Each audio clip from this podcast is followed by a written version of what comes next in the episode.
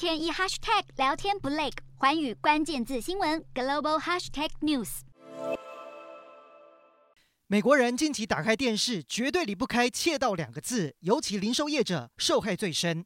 美国全国零售联盟统计，二零二一年窃盗、行政疏失等造成库存损失金额高达九百四十五亿美元，相当于二点九兆台币，比二零二零年增加百分之四。零售业者形容顺手牵羊已是一种流行病，比新冠病毒传播得更快。美国零售业者叫苦连天。根据美国全国零售联盟资料，组织零售犯罪造成零售业者平均每销售十亿美元的商品中就损失七十万美元，逼得他们锁上展示柜，并在店内装设动态侦测器，更别说监视器随处可见。然而，这些防贼措施却大大损害了消费体验，不少人因此干脆不去实体店，转往线上购物。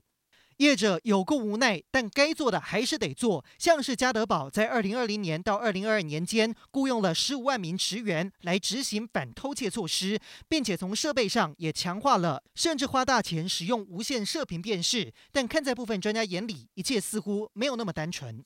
美国司法统计局资料显示，近期美国暴力犯罪的比例没有增加，反而跌到历史新低。之所以让人觉得小偷满街跑，或许跟犯罪案件戏剧化加上媒体渲染有关。